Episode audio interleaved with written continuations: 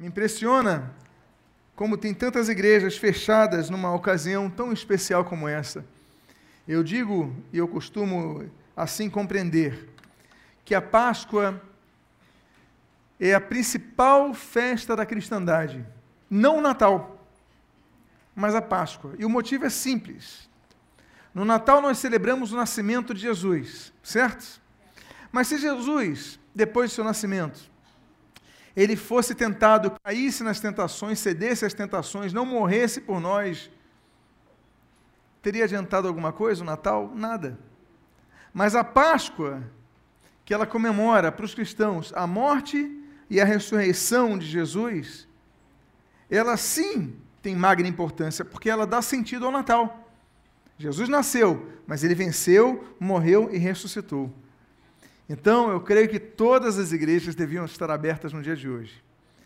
Deus é muito bom. Eu fico muito feliz que você está na casa do Senhor, que você tem essa compreensão. E eu louvo ao Senhor por causa disso. Hoje nós temos uma mensagem que trata a respeito daquele momento histórico em que surge, que emerge a Páscoa judaica. E o título da mensagem de hoje é Como Comer o Cordeiro da Páscoa. Eu convido a que você abra a sua Bíblia no livro do Êxodo de Israel, no segundo livro da Torá judaica, capítulo número 12. Êxodo, capítulo número 12. E eu gostaria de ler os três primeiros versos. Estava conversando com os diáconos que hoje é uma ocasião, assim como no próximo domingo, que nós invertemos a ordem da Santa Ceia. Nos cultos de Páscoa, nós geralmente deixamos a ceia para depois da mensagem, porque a mensagem trata sobre o assunto da ceia. E nós temos falado ao longo desses anos sempre sobre a morte de Jesus, a ressurreição de Jesus, mas hoje eu quero falar sobre o Cordeiro o Cordeiro, que ele tem o seu máximo símbolo na pessoa de Jesus, como apontado por João o Batista, em João capítulo 1, versículo 29, quando ele diz: Eis aí o Cordeiro de Deus que tira o pecado do mundo. O Cordeiro foi essencial, era essencial para a Páscoa judaica, assim como foi essencial para a libertação de Israel do Egito. Todos encontraram? Eu vou ler os três primeiros versículos os quais assim registram: Disse o Senhor a Moisés e a Arão na terra do Egito: Este mês vos será o principal dos meses, será o primeiro mês do ano.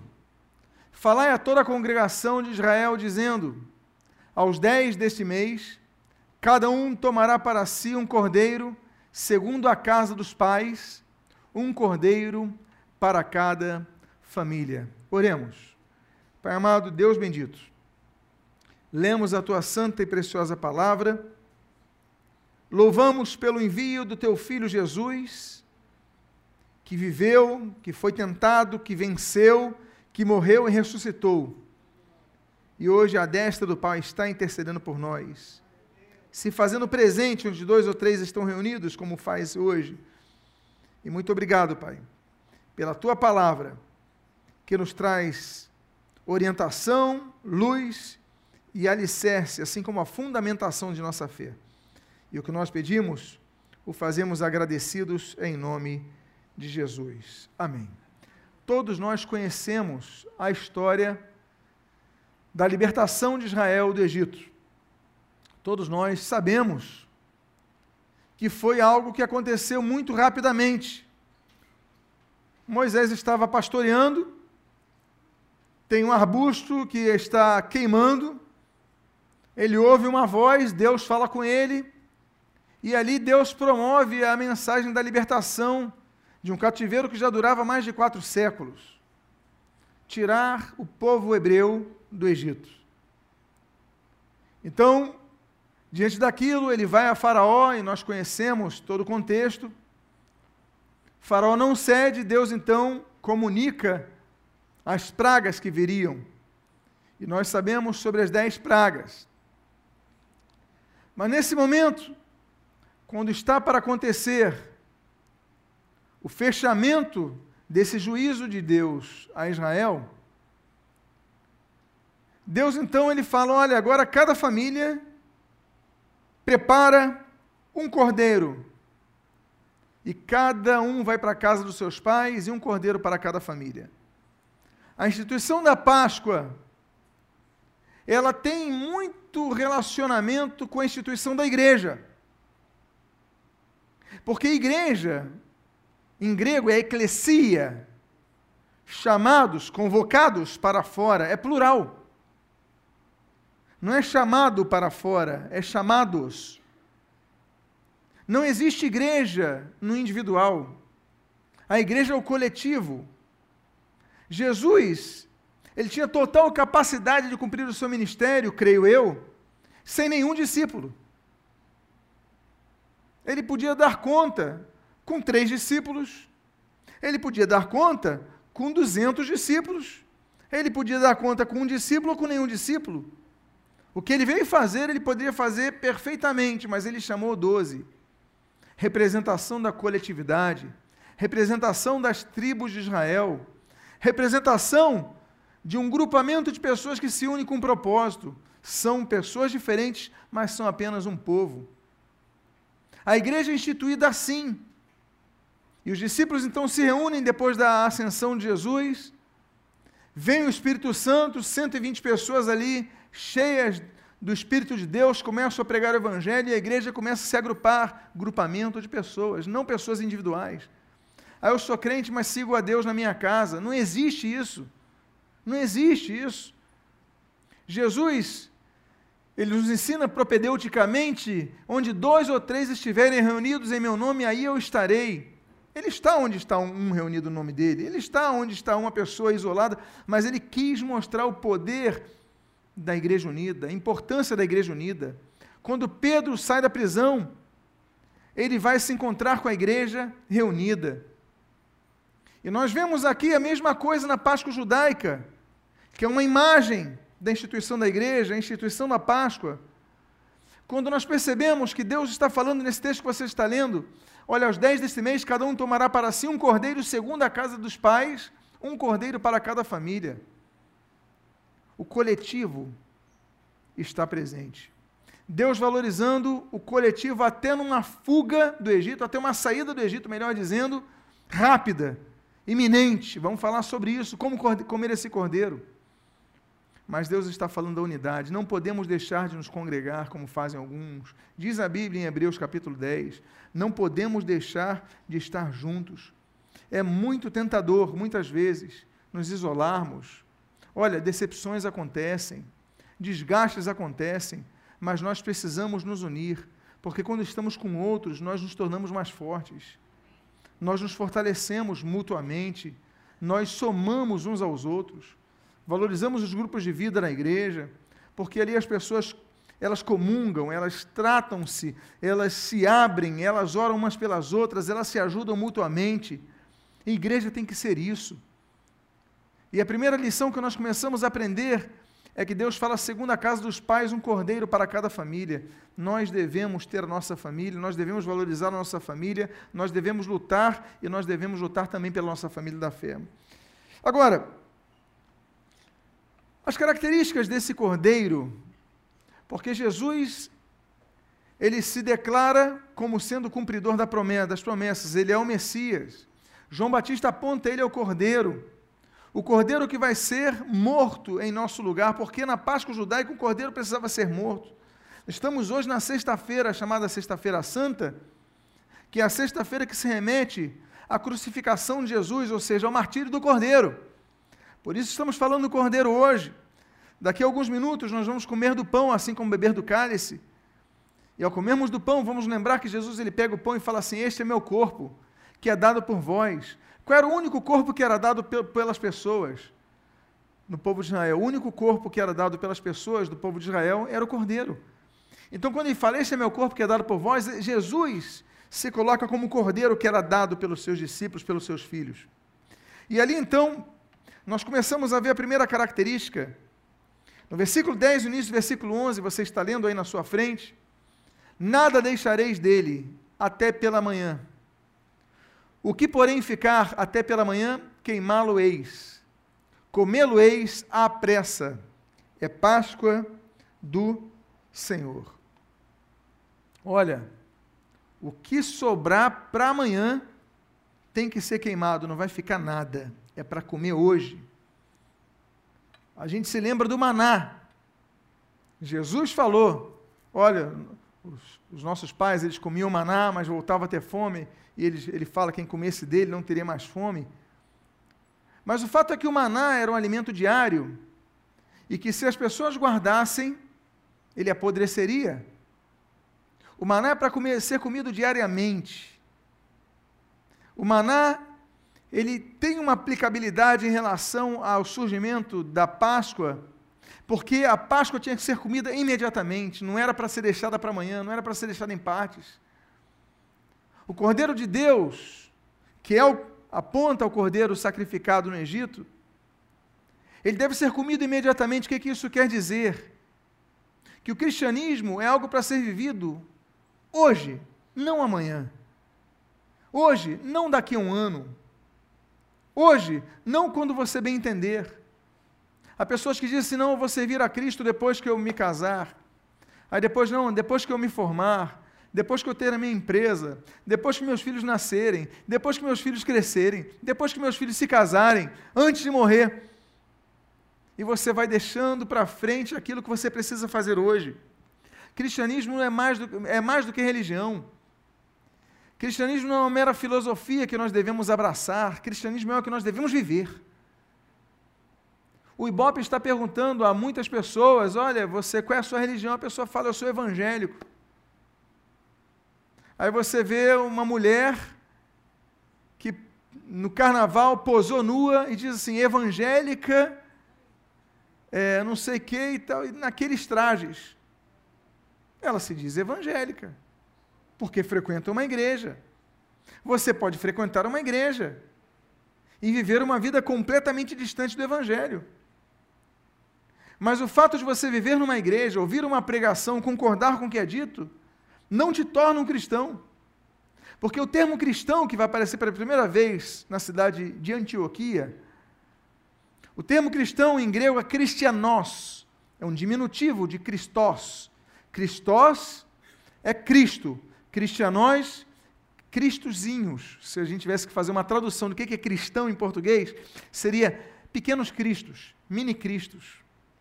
Ser cristão é ser um reflexo de quem é Cristo. Eu tenho que olhar para ele, e se ele se diz que é cristão, eu tenho que ver ali. Ali tem um pouco de Jesus na vida dele. Tem Jesus na vida dele, tem Jesus na vida dela. Eu estou vendo Jesus quando a vejo. Isso é ser cristão, não é dizer que é cristão. O cristianismo, ele, mais do que uma opção de, de, você colocar num Ibope, num centro de pesquisas qualquer, mais do que uma opção religiosa para banco de dados, cristianismo, puro e simples, é você brilhar a luz de Cristo. É viver o Evangelho. Você não pode deixar para comer amanhã, você vai comer agora, vai comer hoje. Você vai viver o cristianismo hoje. É buscar ter uma vida santa hoje, é buscar ter uma vida com Deus hoje, é buscar uma leitura da palavra hoje. Porque se nós formos protelando, nós simplesmente não estaremos comendo do cordeiro, porque devemos comer do cordeiro todos os dias.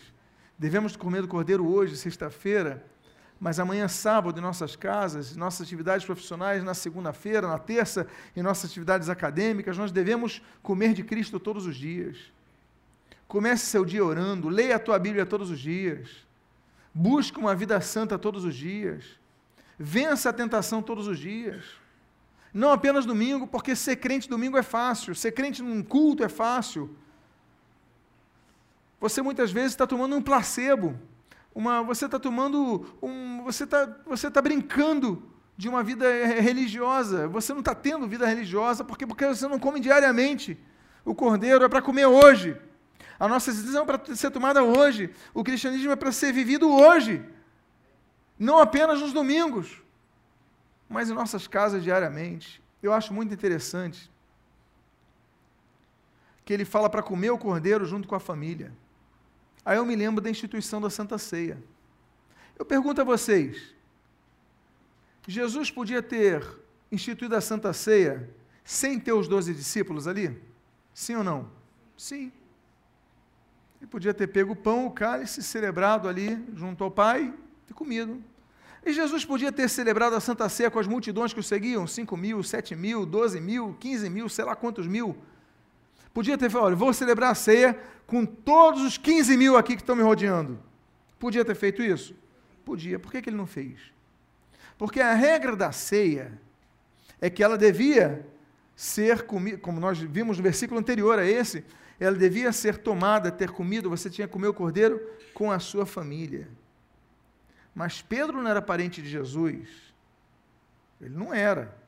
Natanael não era parente de Jesus. Não era. Os demais discípulos não eram parentes de Jesus, mas ali eram uma família. Por isso que a ceia tem que ser tomada em família, não de nascimento, mas da fé. A família que Jesus, na qual Jesus institui a Santa Ceia e que ele celebra em família, como todo judeu faria, é a ceia da família da fé. Nós participamos da ceia da família da fé. É importantíssimo isso. Porque tem pessoas que não vão na igreja, não dão o mínimo valor à igreja, vão quando querem. Não, nós temos que estar na igreja juntos, temos que cear na igreja juntos. Não se toma ceia sozinho em casa. Se toma ceia na família da fé, como Jesus instituiu. Mas o cordeiro tem que ser comido hoje, e diz ali a pressa. Me chama atenção a pressa. Não é para você engasgar com o cordeiro, não é isso. É para ele dizer o seguinte: olha, se se Deus não instituísse esse texto, a pressa que está aqui, o que, que aconteceria nas famílias? Tem aquela pessoa mais cuidadosa da casa que fala: não, vamos fazer o seguinte, vamos deixar mais tempo no forno aqui. Não, vamos deixar mais tempo no fogo. Não, olha só, estamos cansados, vamos comer amanhã. Vamos deixar para amanhã de manhã. Eu acordo vocês, está todo mundo cansado. Cada um teria uma rotina diferente, não é verdade? Nós fazemos assim, como na nossa casa. Se não houver uma ordem, se não houver uma direção, cada um faz o que quer. É que nem jantar na casa. Ah, não, eu, aí um come no horário, outro no outro, tal. Você. Agora, se tiver uma regra, olha, essa, esse horário, essa hora, todo mundo, se tiver uma regra imposta ali, todo mundo vai obedecer. Não é assim? Deus então institui uma regra, é a pressa, é essa noite, não pode deixar para amanhã. E ali, milhares de famílias dos hebreus ainda não eram judeus, ainda eram só hebreus, eles se reúnem e comem à pressa, na mesma noite. Há coisas que nós temos que abrir mão, porque eu tenho certeza que havia muitas famílias cansadas. Eu tenho certeza que havia pessoas que, ah, por mim eu comeria amanhã de manhã, por mim eu comeria outro dia, não, mas eles tinham que correr para comprar o cordeiro, para sacrificar o cordeiro, para assar o cordeiro. Olha o trabalho, tudo para comer na mesma noite. O que, que significa isso? Que nós devemos abrir mão de muitas coisas, de muitas prioridades, abre aspas, para que nós foquemos no principal, naquilo que nos une. Eu tenho certeza que nós temos muitas programações nessa sociedade atual, nós temos muitas atividades. Eu tenho certeza que até programação de televisão, alguns eram tentados a ficar em casa para ver. Ah, domingo eu vou. Muitas atividades muitas atividades. Mas ainda assim, nós abrimos mão para estarmos juntos e comermos o cordeiro juntos. Santa Ceia, que momento especial. Ele fala, é a passagem do Senhor, é a Pessar do Senhor, é a Páscoa do Senhor. Agora, como nós devemos comer o cordeiro? A Bíblia traz então três formas que nós devemos comer o cordeiro. E a primeira forma nós lemos aqui é: desta maneira o comereis, lombos cingidos. Que coisa interessante. Olha só, se você for ver um programa, Hell's Kitchen, Masterchef, não sei se você vê algum programa de culinária, mas nenhum deles vai dizer o seguinte: para você comer um cordeiro, você tem que colocar um cinto. Eu duvido que o sujeito mais nervoso, que só colocam pessoas nervosas para cuidar da cozinha nos programas de televisão, não é verdade? Cada um mais esquentado que o outro. Mas eu duvido que ele fala: se não tiver cinto, vai ser reprovado. Eu duvido. Mas Deus fala, vocês vão ter que colocar cinto para comer. Eu nunca vi isso na minha vida. Uma roupa para comer, olha, o ambiente, tudo bem. Você vai no restaurante refinado, você coloca uma roupa adequada, não é verdade? Você não vai chegar lá de qualquer maneira. Né? Agora, ah, a pessoa vai comer lá no podrão da Praça Sanspenha. Também você não vai de gravata no podrão da Sanspenha. Você vai botar de bermuda, vai botar um tênis. O ambiente vai definir a tua roupa. A gente entende isso. O que a gente não entende é que Deus falou o seguinte: olha, as famílias vão se reunir, vão ter que comer a mesma noite, tem que abrir mão de muitas coisas para. Agora, vocês vão ter que estar com os lombos cingidos, colocar uma faixa aqui, colocar um cinto. O que, que significa o lombo cingido?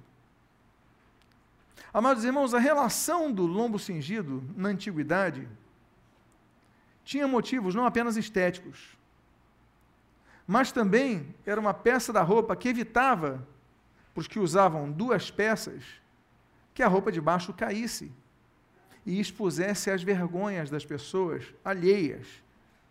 O que é honrável intimamente, publicamente, é vergonhoso. Ou seja, evita que você fique desnudo diante das outras pessoas quando você menos perceber. Não havia roupas íntimas na época. Então, esse cinto era maior. Ele tinha várias funções ali. O que nós aprendemos com o cordeiro é que nós devemos estar preparados para cobrir a nossa nudez. Não sermos motivo de escândalo à nossa sociedade, nem à igreja. A palavra de Deus é clara, ai daquele de, vem, de quem vem os escândalos, de quem vieram os escândalos. Nós temos que ter, então, lombos cingidos, um testemunho de vida reto.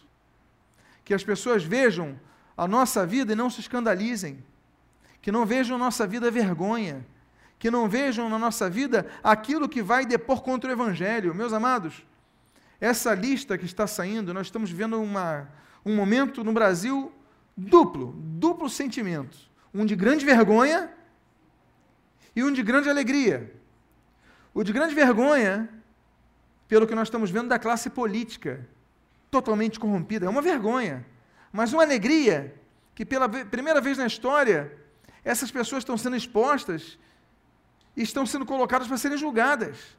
São dois sentimentos que nós temos, até bate um orgulho. Poxa, o judiciário completamente independente nesse sentido é algo que a gente não via antigamente no Brasil, estamos vendo agora. As coisas estão mudando. Então, vergonha de um lado, alívio de outro.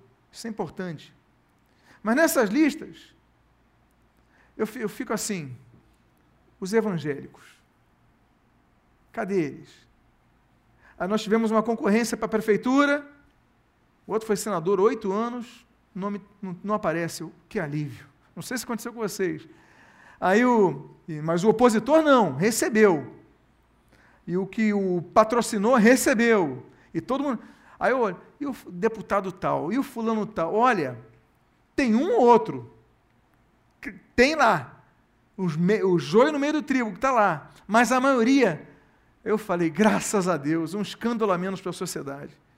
É claro que a gente só fala nisso porque quando tem um pastor no meio, alguma coisa assim, um evangélico no meio, a pessoa fala, evangélico, não sei o quê. 90% são católicos romanos, ninguém fala da religião deles. Ninguém fala. Ah, o fulano católico romano aceitou, o outro católico romano aceitou. Ninguém fala. Mas quando é evangélico, pum, publicam, para todo mundo ouvir. Mas o fato é, meus amados irmãos, que quando um evangélico cai, Olha, Rede Globo, UOL, esses, esses, essas instituições, que é da Folha de São Paulo, que atacam o evangelho, são pró-homossexualismo, anti-evangélicos. Olha, é uma, é uma. Vai lá investindo, investindo, investindo, investindo. Uma pessoa falha. Um milhão agem certo. Uma falha, eles divulgam para tudo. Cingidos os vossos lombos estejam ao comer do cordeiro. Nós devemos ter uma vida santa, reta, brilhar a luz de Cristo, para ninguém que ninguém ache falha em nossas vidas. Amém, queridos? Essa é a primeira forma de nós comermos o cordeiro. Existe uma segunda forma de nós comermos o cordeiro. Ele diz assim: Desta maneira comereis lombos cingidos e sandálias nos pés. O contexto das sandálias nos pés é o seguinte: olha, a gente vai partir de imediato. A gente vai partir imediatamente. Não é para, olha, vamos partir, vai colocar a sandália. Não, é a oportunidade que Deus está dando. Esse é o contexto dos judeus, dos hebreus, perdão, no Egito. Esse é o contexto deles. Sandália nos pés, ou seja, toque de caixa. Mas o que, que significam as sandálias? Significam duas coisas. A primeira, a libertação, que remete ao contexto hebraico no Egito. A libertação. Nós devemos ser pessoas que estejam livres ao participar da ceia. Há pessoas que tratam a ceia como se fosse uma comida qualquer. Não é. Tanto não é que Paulo fala que cada um examine-se a si mesmo. E ele fala a muitos que dormem, estão que morreram porque não participaram da ceia dignamente. Nós temos que nos examinar, fazer um autoexame. É melhor não tomar a ceia do que você estar tá todo errado não se acertar com Deus. Por isso, antes de tomar a ceia, temos que orar, pedir perdão pelos pecados, mas não é pedir perdão apenas como reconhecimento do pecado, mas é para abandonar esse pecado. Aí você participa da ceia. Sandálias nos pés significa libertação do Egito, significa libertação da escravidão, significa libertação da vida antiga. Esse é o primeiro sentido de sandália. O segundo sentido de sandália, da sandália é a caminhada para conquistar algo. Eles tinham sandália não é apenas para sair de um local, mas é para conquistar uma nova terra. Lembra? Eu vou enviar vocês para uma terra que mana leite e mel uma nova terra que vocês não conhecem. É para possuir algo novo, é para adentrar numa terra nova, é para ter novos objetivos. Amados irmãos, nós temos que ter novos alvos em nossas vidas. A C nos lembra que nós temos muito a crescer espiritualmente, nós temos muito a ver espiritualmente. Ah, pastor, eu já fiz isso no Evangelho, eu já fiz aquilo, eu já liderei, eu já isso, eu já aquilo, eu já evangelizei, cansei. E você acha que é só isso que o Evangelho tem te oferecer? Tem muito mais, tem muito mais coisas a oferecer. Quanto mais você buscar Deus, mais Ele te inundar, mais coisas você vai começar a ver. Coisas que você não está vendo, você vai começar a ver. Mas não é tempo de você parar, não é tempo de você desistir, é tempo de colocar sandália nos pés. E sair do Egito, que muitas vezes está dentro da tua igreja, está dentro dos teus afazeres, está dentro e você começar a avançar para coisas novas. Então peça a Deus, Deus, me dá novas responsabilidades, novas tarefas que eu quero avançar. Estou com sandália nos pés, ou seja, eu vou caminhar. Você não colocava sandálias porque você ficava na tua casa. Você não colocava sandálias porque você ficava na tua cama. Você não, agora você coloca sandálias significa eu vou caminhar, eu vou andar, eu vou avançar, eu vou prosseguir. E isso significa a forma como nós devemos tomar a ceia. Senhor, eu estou comendo desse pão, mas estou com sandália nos meus pés. Significa eu não vou ficar parado na minha fé. Eu vou avançar, eu vou ministrar, eu desenvolver meus dons ministeriais, eu vou, Senhor, eu vou, eu quero ser usado por Ti, eu estou com sandália nos pés. E a terceira forma, com a qual eu encerro essa mensagem, é o texto que ele diz então na sua totalidade, versículo número 11: Desta maneira comereis lombos cingidos, sandália nos pés e o que? Cajado na mão. O cajado representa, nesse caso que nós vamos aplicar aqui, três coisas. A primeira coisa que o cajado representa é proteção. As pessoas andavam com cajado por muitos motivos, mas uma delas era a proteção, porque se tivesse uma cobra no caminho, batiam na cobra. Se viesse um cão com raiva, eles evadiam ao, o cão das, de suas presenças. Se viesse um lobo, e se viesse qualquer. Eles tinham uma, um objeto de proteção para não expor a carne, para não expor a mão, para não expor a perna. Então, aquele bordão, aquele cajado representa proteção. Se tiver chegando algo para te destruir, você se protege. Quando nós comemos do pão, assim como bebemos do cálice, nós devemos estar com nossas mãos com bordão, atentos para nos protegermos de tudo aquilo que vier para nos atacar, para nos destruir. Devemos estar atentos para nos protegermos dos perigos que tentam eliminar a nossa fé. Aquilo que tenta minar a nossa fé, aquelas tentações que o diabo manda, nós devemos ter o bordão para eliminar. Devemos ter o cajado na mão. Deus fala cajado na mão. Imagina todo Israel. Eu estava vendo no cinema, fui ver um filme brasileiro, que foi, eu acho que a maior bilheteria da história. E ali o pessoal saindo do Egito. Eu estava assim, quero ver os cajados. Aí tinha pouca gente com cajado. Falei, poxa, mas a ordem é para todo mundo estar tá com cajado. Então, na verdade, na verdade, todo mundo tinha que ter um cajado, porque foi a ordem de Deus. Olha, você vai comer e vai estar tá com cajado. Por quê? Não é para ficar na casa, é para você acompanhar na viagem. Proteção. Devemos sempre pedir proteção ao Senhor. Não aceitarmos as tentações passivamente. Devemos estar atentos para nos protegermos do, do inimigo. O inimigo está tentando, a gente ora Senhor, Senhor me protege, me guarda, me livra, me dá forças. Você ora quando vem a tentação? nós devemos orar pedindo a Deus que nos dê força, ou seja, cajado na mão. O cajado, o cajado tem um segundo um segundo sentido.